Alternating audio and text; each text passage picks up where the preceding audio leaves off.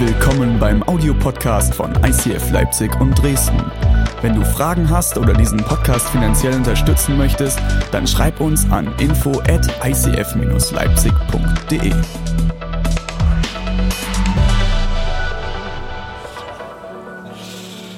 Gut, ich bin wieder gesund. Wir hatten eine Woche extrem geniales Camp und wir haben uns auf dem Camp eine Woche mit dem Petrusbrief, mit dem ersten auseinandergesetzt. Das war sehr, sehr intensiv. Die Predigten gehen demnächst auch oder beziehungsweise eher Lehren. Das war teilweise auch ein bisschen länger, weil wir tief reingegangen sind. Gehen die Tage auch irgendwann als Podcast online. Ähm, haltet die Augen offen, wenn du nicht dabei warst. Ich empfehle es dir wirklich mit einzusteigen. Es war richtig, richtig intensiv. Gott hat uns sehr gesegnet. Und heute möchte ich persönlich, weil das letzte Mal hat ja jemand anderes für uns die Perspective-Serie per Screen gestartet, Mr. Gamble. Und heute werde ich persönlich unsere Perspective-Serie starten. Es geht, wie der Name schon sagt, um Perspektive und dass wir gemeinsam unsere Perspektive immer wieder neu ausrichten wollen. Ist das gut? Klingt erstmal noch ein bisschen vage, wa? Kann noch nicht viel mit anfangen. Es wird richtig gut. Ich, ich freue mich sehr auf die Serie. In der Serie werden wir uns gemeinsam mit dem Brief von Paulus an die Gemeinde in Philippi auseinandersetzen. Im Volksmund auch der Philipperbrief genannt. Sprich, es ist deine Chance, dich auch unter der Woche ein bisschen in den Philipperbrief reinzulesen und reinzudenken. Es ist ein sehr kurzer Brief, es ist ein sehr einfacher Brief, aber mit sehr, sehr viel Weisheit und sehr viel Wahrheit. Und ich ermutige dich, in den nächsten Wochen, lest doch mal den Philipperbrief rauf und runter. Jeden Tag ein Kapitel und dann hast du das ein paar Mal rauf und runter gelesen. Mach dir Markierungen, arbeite mit deiner Bibel und lass uns herausfinden, was Gott uns in diesem Brief sagen will. Ein bisschen Kontext zu dem Brief. Ich finde es immer ganz wichtig, ich habe das die Woche auf dem Herbstcamp auch gesagt, wenn wir verstehen wollen, was ein Schreiber uns sagen möchte, müssen wir verstehen, in welcher Situation ist der Schreiber und in welche Situation schreibt der Schreiber. Relativ verständlich, oder? Ich habe das die Woche schon mal erklärt, wenn ich an jemandem schreibe, der im Krankenhaus ist, der einen schweren Autounfall hatte, sich schwer verletzt hat, vielleicht gerade so durchgekommen ist, dann werde ich keinen Brief schreiben, hey, schön der von dir hier zu hören, mir geht's super. Ich habe so eine gute Zeit gerade und ja, mit meiner Ehe läuft es super. Ich bin gesund. Halleluja, preis den Herrn Adonai, Elohim, den Herrn Sebaot und ich grüße dich lieb, dein Freund René macht keinen Sinn, oder? Wenn ich an jemandem schreibe, der im Krankenhaus liegt, dann schreibe ich, hey, ich habe gehört, du liegst im Krankenhaus und bla bla bla bla bla. Ich hoffe, dir geht's bald wieder besser. Liebe Grüße, Gott segne dich. Ich komme dich vielleicht besuchen, mal vielleicht auch nicht. Tschüss. Aber dann gehe ich da drauf ein, oder? Sonst macht das ja gar keinen Sinn. Ich hoffe, dass ich Davids Frau einen anderen Brief schreiben würde als David, oder? Ja, einige sind noch nicht ganz so. Also wenn ich der Jeschi einen Brief schreiben würde, der würde definitiv anders aussehen als Davids Brief. Weil der Absender ein komplett anderer ist. Und der Absender hoffentlich eine komplett andere Absicht hat. Ich hoffe, du hast andere Absicht mit deiner Frau als ich. Gut. Ähm, kam an, ist verständlich. Deswegen ist es total wichtig herauszufinden, aus welcher Situation schreibt Paulus und in welche Situation schreibt Paulus hinein. Und bevor ich euch dort jetzt die Details dazu gebe, bete ich Kurs, Kurs, Kurs, bete Kurs und entlasse den Josua. Jesus, ich danke dir, dass du jetzt hier bist. Ich bete, dass du uns dein Wort aufschlüsselst, dass du uns genau zeigst, was du uns in deinen Briefen von Paulus sagen möchtest. Und ich bete, dass du ähm, heute durch mich sprichst und dass genau das ankommt, was ankommen soll. In Jesu Namen. Amen. Vielen Dank, Josua. So gut, dass du heute wieder spielst, Alter. Josu hat sich die ganze Woche schon die Finger wund gespielt. Ich habe mir auch schon die Woche den Mund fusselig geredet. Ich sehe so viele, die auf dem Herbstcamp waren und trotzdem hier sind. Das ist der Hammer. Hey Leute, lasst uns reingehen, okay? Und lasst uns weiter lernen, auch nach einer Woche intensivem Lernen schon und herausfinden, was Gott für uns bereit hat. Okay, Philippi. Paulus schreibt äh, an eine Gemeinde in Philippi, die er ungefähr 52 nach Christus mit verschiedensten Leuten gegründet hat. Ähm, 62 nach Christus schreibt er diesen Brief, circa. Da muss man ja immer kann man so ein paar historische Daten, ein paar Sachen abwägen, circa 62 nach Christus. Das heißt, die Gemeinde war ungefähr zehn Jahre alt, an die er geschrieben hat. Und ich stelle mir das immer ein bisschen witzig vor, wenn unsere Gemeinde jetzt zehn Jahre alt ist. Ich habe den Stecken weitergegeben, keine Angst, ich weiß nicht, ob das passiert, aber äh, oder vielleicht Glück für dich, wenn es passiert. Ähm, ähm, ich stelle mir das so vor, so zehn Jahre die Gemeinde aufgebaut, ich habe investiert und dann bin ich weg und dann schreibe ich an meine Familie. Dann schreibe ich ja an Leute, zu denen habe ich ein Gesicht. Dann schreibe ich an David, mit dem ich gerungen habe und mit dem wir gemeinsam in Dresden gestartet haben. Dann schreibe ich an einen Steve, der mit mir durch viele Hochs und auch viele Tiefs finanziell gegangen ist, wo wir uns E-Mails und WhatsApp-Nachrichten geschrieben haben, wenn es wieder nicht funktioniert hat, uns ein Spender abgesprungen ist und die Finanzen diesen Monat schwierig aussehen. Und dann schreibe ich an den Bob, der mit uns diese Celebration durchproduced hat und geguckt hat, dass die Abläufe sauber sind und René irgendwann zum Punkt kommt und ihr pünktlich zum Abendessen zu Hause sind, seid. Und dann schreibe ich an Leute, zu denen habe ich Bilder im Kopf. Dann schreibe ich an Leute, Leute, mit denen ich unterwegs gewesen bin. Das heißt, alles, was ich schreibe, schreibe ich von Herzen. Und schreibe ich mit einer tiefen Emotion, weil es ist meine Familie, oder? Das ist der Moment, wo ihr -hmm sagen dürft. Mm -hmm. Dann weiß ich, ihr schlaft noch nicht, weil ich sehe euch nicht mehr so gut mit dieser wundervollen Bühnenbeleuchtung, okay? Wenn ihr ab und zu mal so mm oder ha macht, dann weiß ich, ihr seid da, okay? Kriegen wir hin. Huh. Ha. Paulus war in dieser Zeit, als er diesen Brief geschrieben hat, in einer ganz, ganz besonderen Situation. Unter anderem hat Paulus zu diesem Zeitpunkt extreme finanzielle Probleme. Paulus war jetzt kein Kerl, der irgendwo als Pastor von einer Gemeinde äh, gesetzt war und dort angestellt war und bezahlt war. Paulus ist quer durchs Land, durch die Landen gezogen, war unter anderem auch dafür zuständig am Ende seines Lebens, dass das Evangelium bis nach Europa gekommen ist. Er ist überall rund gereist, hat verschiedenste Gemeinden gegründet, Gemeinden begleitet, Leute ausgebildet, äh, Gemeindeleiter eingesetzt und immer mal wieder irgendwelche lustigen Briefe geschrieben. Und äh, in dieser Situation, wo er gerade ist, hat er finanzielle Probleme, weil Paulus hat immer gesagt, ich möchte kein Geld von euch haben. Er hat immer gelehrt, es ist wichtig, dass ihr eure Leute bezahlt, aber ich will kein Geld, ich bin Zeltmacher, ich verdiene mir mein Geld irgendwie selbst oder Gott versorgt mich, wie auch immer das passiert. Und in dieser Zeit war er finanziell extrem herausgefordert und die Gemeinde in Philippi hat ausnahmsweise, obwohl sie wussten, dass Paulus das eigentlich nicht will, eine Kollekte eingesammelt und die Paulus zukommen lassen. So, wenn ich jetzt einen Brief schreiben würde an eine Gemeinde, die mir gerade finanziell den Hintern gerettet hat, wie würdest du schreiben? Ich würde dankbar schreiben, oder? Ich weiß nicht, wann du das letzte Mal Geld von irgendjemandem bekommen hast, ist es immer gut, dann Danke zu sagen. Okay? Und Paulus schreibt aus Freude und Dankbarkeit heraus. Ein anderer Punkt, aus welcher Situation Paulus heraus schreibt, das wollen wir jetzt gemeinsam lesen. Und zwar im, im Philippa 1, die Verse 1 bis 7. Diesen Brief schreiben Paulus und Timotheus. An der Stelle, Timotheus ist einer seiner engsten Mitarbeiter gewesen, jemand, den er ausgebildet hat, einen jungen Mann. Und ähm, er hat ihn behandelt wie seinen Sohn. Er hat immer gesagt, das ist mein eigener Sohn und hat auch Briefe an ihn geschrieben, findet ihr auch im Neuen Testament. Die Jesus Christus dienen an alle in Philippi, die mit Jesus Christus verbunden sind und ganz zu Gott gehören. An die Leiter der Gemeinde und die Diakone. Wir wünschen euch Gnade und Friede von Gott, unserem Vater und von Jesus Christus, unserem Herrn.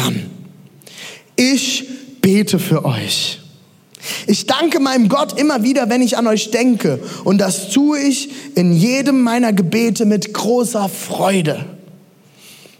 Denn ihr habt euch vom ersten Tag an bis heute mit mir für die rettende Botschaft eingesetzt. Ich bin ganz sicher, dass Gott sein gutes Werk, das er bei euch begonnen hat, zu Ende führen wird, bis zu dem Tag, an dem Jesus Christus wiederkommt. Es ist ja nicht erstaunlich, dass ich so von euch denke, denn ihr liegt mir ganz besonders am Herzen. Und auch wenn ich jetzt im Gefängnis bin und vor Gericht die Wahrheit der rettenden Botschaft verteidige und bezeuge, ihr alle habt Anteil an diesem Auftrag und an der Gnade, die Gott mir damit erweist. Gott weiß, wie sehr ich mich nach euch allen sehne. Liebe ich euch doch so, wie auch Jesus Christus euch liebt. Ihr merkt, da ist eine tiefe Verbundenheit, oder? Da ist eine tiefe Nähe, eine tiefe Freundschaft. Paulus schreibt sogar von Liebe. Er liebt diese Gemeinde und er liebt die Leute dieser Gemeinde, die immer hinter ihm gestanden haben. Es kommt an ein, zwei Stellen weiter hinten noch mal raus, was es denn heißt, dass sie hinter ihm stehen. Und ganz besonders an der Stelle ist nochmal, es ist ein Brief der Freude, den er aus dem Gefängnis schreibt. Ich weiß nicht, wie du dir Gefängnis vorstellst. Wir hatten das schon mal in einer Predigt. Gefängnis zu dieser Zeit war jetzt nicht ein schön gefliester Raum mit einer Pritsche, einer Toilette und Kabelfernsehen. Man hatte keine Muckibude, wo man trainieren gehen konnte und seine Energie rauslassen konnte. Es gab auch keine Bibliothek mit Büchern, die man lesen kann. Man konnte keine Ausbildung im Gefängnis damals machen. Man hatte auch nicht die Möglichkeit, in der Küche mitzuarbeiten. Nein, Gefängnis war ein Drecksloch. Es war, glaube ich, so ziemlich eine der schlimmsten Dinge, die man sich zu dieser Zeit vorstellen konnte, in einem römischen Gefängnis gefangen zu sein. Ich glaube, wenn man Glück hatte, hat man was zu essen bekommen. Und Paulus schreibt aus diesem Gefängnis heraus voller Freude. Ich glaube, wir alle haben etwas in unserem Leben, das wir gerne anders hätten, oder? Und ich glaube, Paulus schreibt diesen Brief auch mit einer Haltung und hat hundertprozentig gekämpft damit, dass er das eigentlich gerne anders hätte. Ich glaube kaum, dass er gerne in diesem Gefängnis sitzt, oder? Mhm. Mhm. ich glaube kaum, dass Paulus gerne in diesem Gefängnis gesessen hat und dass er aus diesem Gefängnis total gerne und voller Freude diesen Brief geschrieben hat. Aber er schreibt ihn, das heißt, irgendwas muss mit ihm passiert sein. Ich glaube kaum, dass er in, in, dieses Gefängnis gekommen ist und wenn er wirklich ein Mensch war, wie wir alle, was wovon ich sehr tief überzeugt bin, glaube ich kaum, dass er in dieses Gefängnis gekommen ist und sagt, Halleluja, Jesus, endlich, ich bin im Knast. Und jetzt schreibe ich direkt einen Freudenbrief an meine Freunde in Philippi. Ich glaube, der hat ziemlich gekämpft. Und ich kann mir vorstellen, als er in dieses Gefängnis kam, weil so würde ich reagieren, okay? Steht nicht so in der Bibel, wäre aber meine Reaktion so, ey Jesus, ernsthaft jetzt? Danke. Es gibt Leute, die machen mit. Die Bibel sagt ganz klar, ihr sollt werden wie die Kinder. Jetzt habt ihr das verstanden, okay? Ich glaube, ich würde wirklich, ich würde da stehen und sagen, Jesus, echt jetzt? Ich soll jetzt hier im Gefängnis sein? Du weißt, wie viele Gemeinden ich in den letzten Jahren gegründet habe, oder? Also hier kann ich sicherlich keine Gemeinde gründen. Also wenn wir jetzt mal zurückrechnen, also wenn ich alle drei Monate, also es wären schon in zwei Jahren Gefängnis, die ich jetzt hier sein sollte, könnten wir so 15 Gemeinden gründen, Jesus. Mach doch mal was. Warum soll ich denn jetzt noch mal hier sein? Macht doch überhaupt keinen Sinn. Ich glaube, dass das genauso bei Paulus, so krass wie der Kerl unterwegs war, ich glaube, der hat genau diesen Kampf gekämpft, den jeder einzelne von uns kämpft, wenn er in harten und schwierigen Situationen ist. Echt jetzt, Jesus? Vielleicht bist du noch gar nicht so weit, dass du sagst, echt jetzt, Jesus, sondern sagst, echt jetzt? Das kann doch nicht wahr sein. Ich? Hallo? Nur weil ich das Evangelium verkündet habe, muss ich ins Gefängnis? Drei Punkte dazu. Erstens, wir alle haben ein Was, aber verstehen nicht das Warum dahinter. Wir alle haben ein Was, etwas, aber verstehen nicht das Warum dahinter, oder? Jeder von uns ist schon mal in einer Situation gewesen, wo er sich gefragt hat, warum Gott? Warum? Das macht überhaupt keinen Sinn.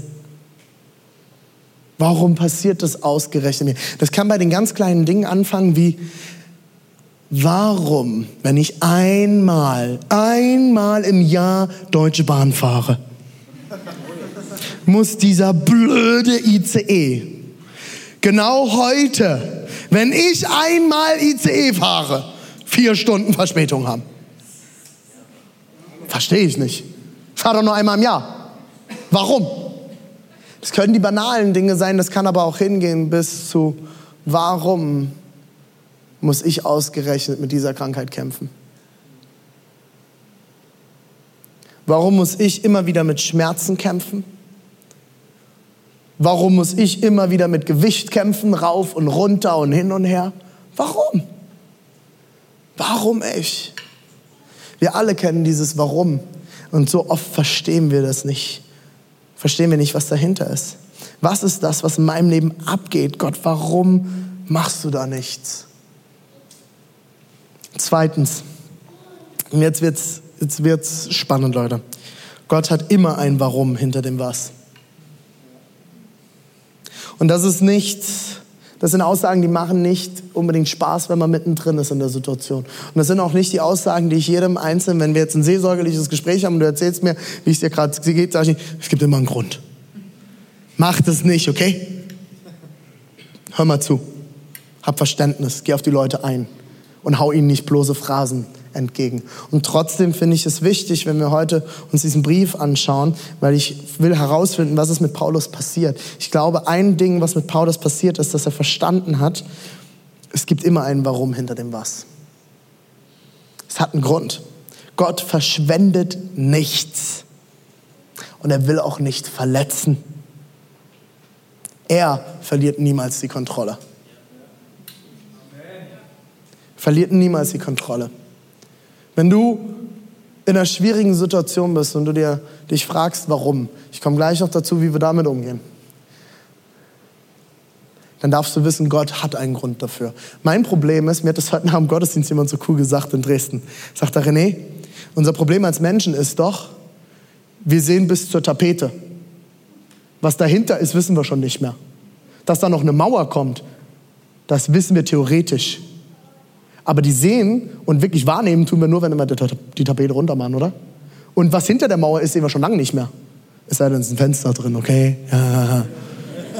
Dann kommt gleich wieder so ein dummer Spruch. ist ein Fenster drin. Nein, ist kein Fenster drin. Mauer ohne Fenster, okay? Du kannst nicht hinter die Mauer schauen. Wenn du es kannst, komm nachher auf mich zu, ich will lernen. Können wir nicht. Aber weißt du, wer hinter die Mauer schauen kann? Gott. Das, die Sache ist, ich weiß nicht, wo du mit auf deiner Reise mit Gott stehst. Vielleicht glaubst du noch gar nicht an Gott. Irgendjemand hat dich heute mit dir hergestellt, hat gesagt, komm mit, ein cooles Konzert. Gibt hübsche Frauen. Das ist alles wahr, alles wahr. er hat nicht gelogen, er hat nicht gelogen. Dass da irgendjemand zwischendrin noch ein bisschen Quatsch macht, das hat er unterschlagen. Sag bitte die Wahrheit, okay, wo die Leute hinschickst. Ähm, wir annehmen, es gibt, es gibt eine höhere Macht. Ich glaube, damit können viele noch leben. Es gibt eine höhere Macht eine höhere Macht, die irgendwie irgendwas in der Hand hat, irgendwas macht. Manche nennen es Universum, andere Energie, wir nennen es halt Gott. Und wenn wir aber annehmen, es gibt diese Macht, dann muss diese Macht ja irgendwie über uns stehen, oder? Da muss diese Macht ja mehr Einsicht haben und mehr Kraft haben als ich. Und wenn diese Macht, wenn wir diese Macht Gott nennen und sagen, diese Macht steht über allem, dann sieht die Macht auch hinter die Mauer, oder? Ich weiß ja nicht mal, was in fünf Minuten passiert. Vielleicht fällt mein Mikro aus, weiß ich nicht. Das weiß nicht mal der Sebastian an der Technik. Ich weiß nur, er wird schwitzen. Das kann ich euch sagen. Das ist der Moment, wo jemand mit Dio kommen muss. Das weiß doch niemand, außer Gott. Er sieht weiter. Er sieht tiefer. Er weiß, was passiert. Und Gott verschwendet sich Verschwendet dein Leben nicht. Und auch die Dinge nicht, die in deinem Leben passieren. Wisst ihr, wo das Einzige ist, wo Gott verschwenderisch ist? Bei Liebe und Gnade. Gottes Liebe ist fast schon verschwenderisch. Das sind manchmal so Momente, wo ich denke so, ach come on Gott, heb doch ein bisschen was auf. Für später. Können wir einfrieren. Tupperdose einfrieren. Ab 22 Uhr braucht doch keiner mehr Liebe. Eintuppern für morgen zum Frühstücken. Schöne Schüssel Liebe. Gott ist verschwenderisch bei Liebe und Gnade. Aber er ist nicht verschwenderisch bei dem, was in deinem Leben passiert. Und er hat Dinge anscheinend zugelassen. Beziehungsweise lässt er Dinge zu. Und ich verstehe manchmal nicht, warum. Aber ich will daran festhalten und lernen, dass es ein Warum hinter dem Was gibt.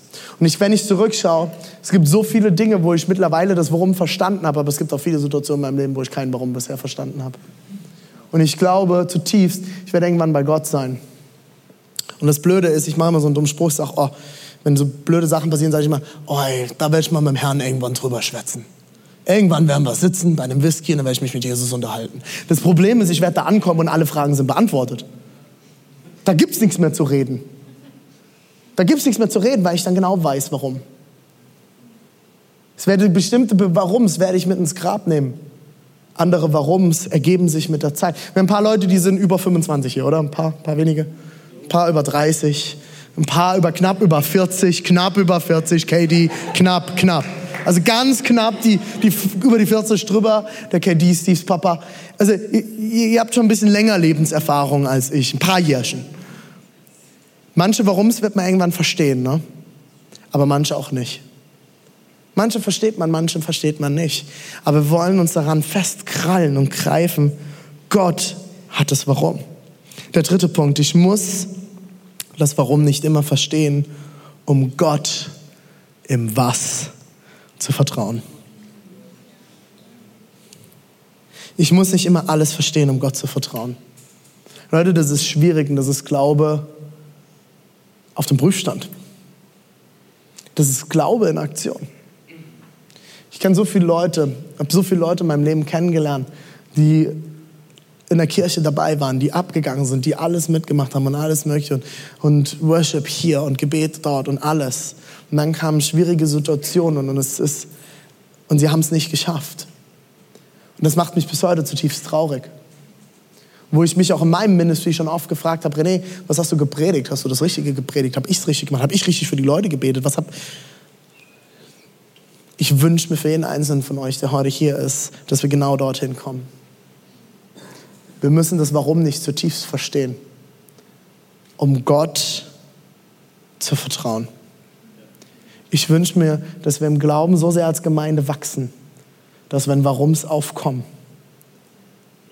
wir weiter glauben, dass wir uns noch tiefer reingraben, dass wir uns eine fünfte Small Group suchen, um zu beten dass du dir noch 18 Gebetspartner suchst, bis du durch bist. Dass du dich ins Wort Gottes einkrebst, dass du dir Leute suchst und Fragen zu stellen. Ich rede nicht von einem dummen, von einem dummen Christentum, okay? Stell Fragen, Zweifel. Und ich verspreche dir eins, jede Antwort wird zehn neue Fragen aufwerfen. Mit jeder Antwort wirst du neue Fragen können, bekommen. Ich habe Theologie studiert. Mit jeder Frage, die ich beantwortet bekommen habe im Theologiestudium, kamen neue Fragen. Oder David?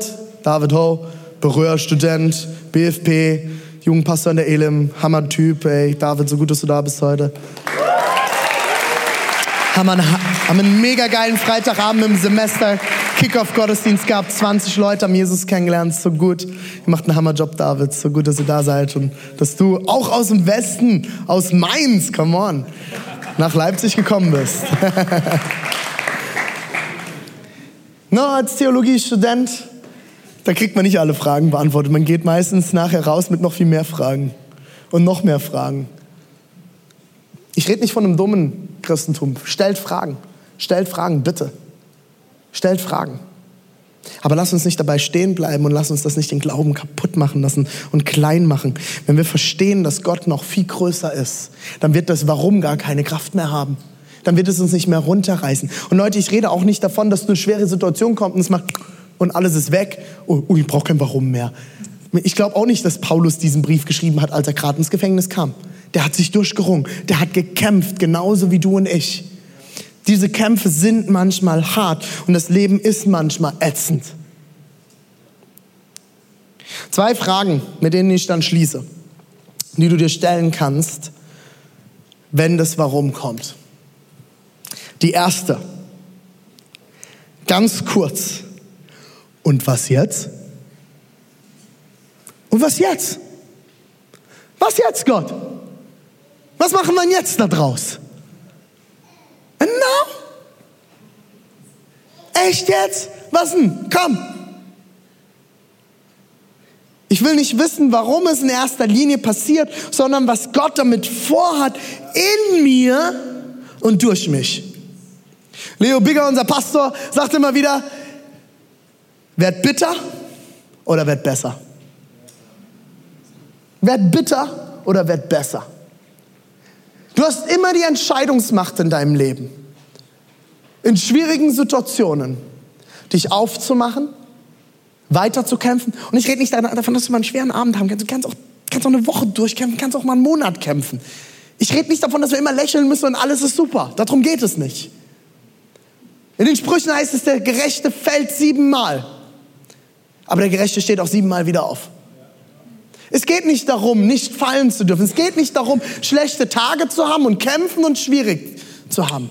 Es geht darum, wieder aufzustehen und weiter zu kämpfen. Steh wieder auf. Steh wieder auf. Und frag, was jetzt? Was jetzt? Was ist dein Plan, Gott? Was kann ich vielleicht lernen? Wo geht's hin? Was sind nächste Schritte? Und in Philippa 1,12 heißt es, ich bin froh, euch mitteilen zu können, Geschwister, dass das, was mit mir geschehen ist, die Ausbreitung des Evangeliums sogar gefördert hat. Vielleicht steckst du gerade in einer schwierigen Situation, deine Ehe zerbricht, deine Partnerschaft zerbricht, du hast jemanden Geliebten verloren oder du kämpfst mit einer schweren Krankheit oder was auch immer. Vielleicht sagst du jetzt auch, René, das ist wieder schon eine Predigt über so schwierige Lebenssituationen, mir geht's doch super. Cool, dann rüste dich jetzt zu. Dann mach dir jetzt so viele Notizen, wie du kannst, weil das Leben wird immer schwierige Situationen bereit haben. Immer. Es gibt kein Leben, das immer so geht. Das ist Disney. Das ist Hollywood. Es geht nicht von from blessing to blessing. Das ist nicht das Leben, oder? Also wenn du so ein Leben führst, hey, bitte zeig mir, wie du dazu gekommen bist. Ich habe jeden Morgen Bibel gelesen und seitdem von Segen zu Segen. Hat bei mir nicht funktioniert. Mein Leben hat immer wieder Herausforderungen gehabt. Gut beim David, David Ho, David Ho, David Ho, du hast es geschafft. Nein, das Leben ist schwierig und es kommen schwierige Situationen. Die Frage ist nicht, warum, sondern Jetzt, was kommt jetzt? Und was jetzt? So wie Paulus im Gefängnis gesessen hat und irgendwann gecheckt hat, warte mal, vielleicht hat Gott was Größeres damit vor. Jetzt sitze ich hier in diesem Gefängnis zwei Jahre, vielleicht hat Gott etwas Größeres damit vor. Ich glaube, es ist dran, dass wir unsere Perspektive ändern. Unsere Perspektive auf die Situation, in der wir stecken. Du musst verstehen, dass unser Gott groß genug ist, dass er manchmal durch Situationen und in Situationen wirkt, die wir nicht verstehen. In der letzten Predigt hatten wir das gehört. Wenn wir nur verstehen würden, wie groß dieser Gott ist, dann würden wir anders reden, wir würden anders predigen, wir würden anders handeln, unsere Kirchen wären voller, wenn wir nur verstehen würden, wie groß dieser Gott ist. Das Problem ist, dass wir immer einen kleinen Mann im Ohr haben, der uns sagt, nee, nee, nee, nee, nee, geht nicht. Guck doch mal. Funktioniert nicht. Du denkst viel zu groß. Du träumst zu viel. Irgendwas will uns immer klein halten und davon abhalten, in unsere Potenzial, unser Potenzial hineinzukommen. Wir dienen einem Gott, der Hindernisse in göttliche Möglichkeiten verwandeln kann, um sich zu zeigen. Was vielleicht für dich momentan wie ein Hindernis aussieht, kann für Gott eine riesige Möglichkeit sein. Ein Katalysator etwas, was dich antreiben kann. Und jetzt kommt der Satz von vorhin, dein Gefängnis kann deine Plattform sein. Wo du momentan vielleicht in Gefängniszeiten bist, kann es sein, dass Gott sagt, ah, guck mal hier, da ist sie, hast du gut gemacht, Helena, danke. Es kann dein Gefängnis sein. Dein, äh, dein Gefängnis kann deine Plattform sein. So rum. Perspektive wechseln. da könnte es vielleicht doch einen Sinn geben in meinem Gefängnis. Was willst du in mir und durch mich tun, Gott? Was willst du tun? Was willst du durch mich tun? Was willst du in mir tun? In Philippa 1,13 heißt es, bei der ganzen kaiserlichen Garde und weit darüber hinaus hat es sich inzwischen rumgesprochen, dass meine Gefangenschaft eine Gefangenschaft wegen Christus ist. Paulus schreibt in der Gemeinde in Philippi, hört her, sie wissen mittlerweile alle Bescheid. Alle wissen Bescheid, warum ich hier bin. Alle wissen, dass ich hier bin, weil ich Christus verkünde. Dass ich sogar bereit bin, mit ins Gefängnis zu gehen, weil ich Christus verkünde. Dein Test heute, deine Herausforderung heute, deine Schwierigkeit heute könnte dein Zeugnis von morgen sein. Wie viele Situationen war ich im Leben? Ich habe irgendwann mal gebetet, Jesus, ich will irgendwann ein guter Prediger sein. Wisst ihr, wie viele schwierige Situationen mich das gekostet hat? Weil man muss viel erzählen können. Man muss nämlich jeden Sonntag ja Zeugnisse geben. Jeden Sonntag Predigtbeispiele. Deine Herausforderung von heute könnte dein Zeugnis von morgen sein. Und Paulus schreibt weiter im Vers 14. Und bei den meisten Geschwistern ist gerade, weil ich inhaftiert bin, das Vertrauen auf den Herrn so gewachsen, dass sie jetzt noch viel mutiger sind und das Evangelium ohne Furcht weitersagen. Paulus hat wahrscheinlich dort gesessen und gedacht, okay Gott, ernsthaft jetzt ich hier im Knast, du hast keine Ahnung, um was du dich gerade beschneidest. Und Gott denkt, du hast keine Ahnung, was ich vorhab. Du glaubst gar nicht, wie viele Leute ermutigt sein werden durch dein Zeugnis, dass du dort jetzt im Gefängnis sitzt, weil du an mich glaubst. Sie sind ermutigt, weil sie sehen, dass eine Person bereit ist zu kämpfen.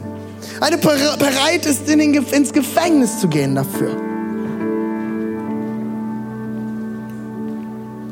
Die zweite Frage, das geht ganz schnell. Na und? Na und? Na und? Na und? Ist doch gar nicht so schlimm. Na und? Philippa 1, 15 bis 18. Bei manchen sind zwar Neid und Streitsucht mit im Spiel, wenn sie die Botschaft von Christus verkündigen. Ist spannend, oder? Gab es auch schon zur Zeit in der ersten Kirche. Neid und Streitsucht unter Gemeinden, unter Christen, gegenseitiges Bashing. Hey, ich find's so gut, David. Ey, wir freuen uns und wir feiern euren Sieg vom Freitag. Das war nämlich ein Sieg für die ganze Kirche in Leipzig. Und da freuen wir uns mit, miteinander. Da kämpfen wir miteinander. Auch damals hatten die Christen schon Streit und Zoff miteinander wegen irgendwelchen Lehrfragen. Doch es gibt auch solche, die es in der richtigen Haltung tun. Sie handeln aus Liebe zu mir, denn sie wissen, dass ich mit dem Auftrag hier bin, für das Evangelium einzutreten im Gefängnis. Die anderen hingegen verkünden Christus aus selbstsüchtigen Motiven. Sie meinen es nicht ehrlich, sondern hoffen, mir in meiner Gefangenschaft noch zusätzliche Schwierigkeiten zu bereiten dann sitzt der Kerl schon wegen der Botschaft im Knast. Also heute wird man das Shitstorm nennen. Das sind dann diese facebook ja auch noch selbst dran schuld. Hat dann mal das Evangelium richtig verkündigt. Nicht so ein Weichspül-Evangelium mit Show, sondern mal das richtige Schwarzbrot. Nicht nur hier den Gnadenschwachsinn. Quatsch. Mal richtig das Evangelium verkünden. Gott ist auch ein harter Gott. Jetzt weiß er, was er davon hat, deswegen sitzt er am Knast. Das sind dann so die Shitstorms, die dann kommen. Wahrscheinlich war das ähnlich. Aber was macht das schon? Ob es nun mit Hintergedanken geschieht, Achtung, es ist so fett, Leute, ob es mit Hintergedanken geschieht oder in aller Aufrichtigkeit. Entscheidend ist, dass im einen wie im anderen Fall die Botschaft von Christus verkündigt wird. Und darüber freue ich mich. Shitstorm, darüber freue ich mich. Auch in Zukunft wird nichts mir meine Freude nehmen können. Das ist heftig, oder? Das ist heftig. Na, und jetzt? Was interessiert das schon? Dann sollen sie doch schlecht reden. Dann sollen sie über mich herziehen. Sollen sie machen. Mir wird nichts die Freude nehmen. Was hat das noch für einen Einfluss in zehn Jahren? Stell dir mal die Frage wenn du in schwierigen Situationen bist. Und diese Frage ist jetzt eher, da geht es jetzt nicht um schwierige, lebensbedrohende Krankheit. Ich glaube, wir haben so viele Situationen in unserem Leben, wo es besser mal dran ist zu fragen, und jetzt? Und na und? Wenn du mal wieder die Bahn vor der Nase wegfährt, hat das einen Einfluss auf das, was in deinem Leben in zehn Jahren ist? wenn mal was nicht glatt läuft? Geht dadurch, alle Christen, geht dadurch jemand verloren? Wird dadurch jemand nicht gerettet? Wird dadurch jemand nicht Jesus kennenlernen? Wir unterhalten uns immer wieder als Team drum. Ihr wisst, wir versuchen immer unser Bestes zu geben. Wir wollen gute Musik. Wir wollen, dass es passt, dass unsere Celebrations, dass es leicht ist, dass Menschen vor Gott ankommen können. Und dann passi passieren Fehler. Dann stimmen mal Folien nicht. dann wird mal ein falscher Akkord gespielt, eine falsche Anweisung gegeben. Dann hängt halt das Molton-Tuch da hinten mal nicht perfekt. Und dann muss ich immer wieder da zurückkommen, weil ich bin eher so ein bisschen perfektionistisch. Na und? Das macht nichts. Geht davon jemand verloren? Hat das einen Einfluss auf dem, was in zehn Jahren passiert? Und wenn du wirklich verstehst, was wirklich wichtig ist, kannst du beruhigt auf die Situationen schauen, die nicht wichtig sind. Das entspannt. Das entspannt. Vers 21 schreibt Paulus, denn der Inhalt meines Lebens ist Christus.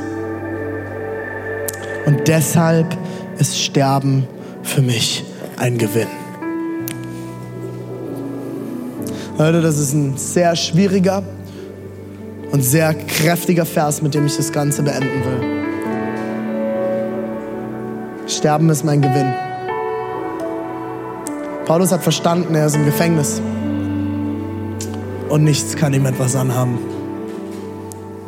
Na und? Dann bin ich jetzt im Gefängnis. Dann ringe ich mich durch. Was sollen sie mir denn sonst noch antun? Wollen sie mich umbringen? Dann bin ich endlich bei Jesus. Dann bin ich bei Jesus. Dann bin ich in endlichem Frieden. Dann sind alle Fragen beantwortet. Dann sind alle Schwierigkeiten gelöst. Ist das krass? Da steckt Größe Gottes dahinter. Da steckt die Größe Gottes dahinter. Lass uns gemeinsam aufstehen.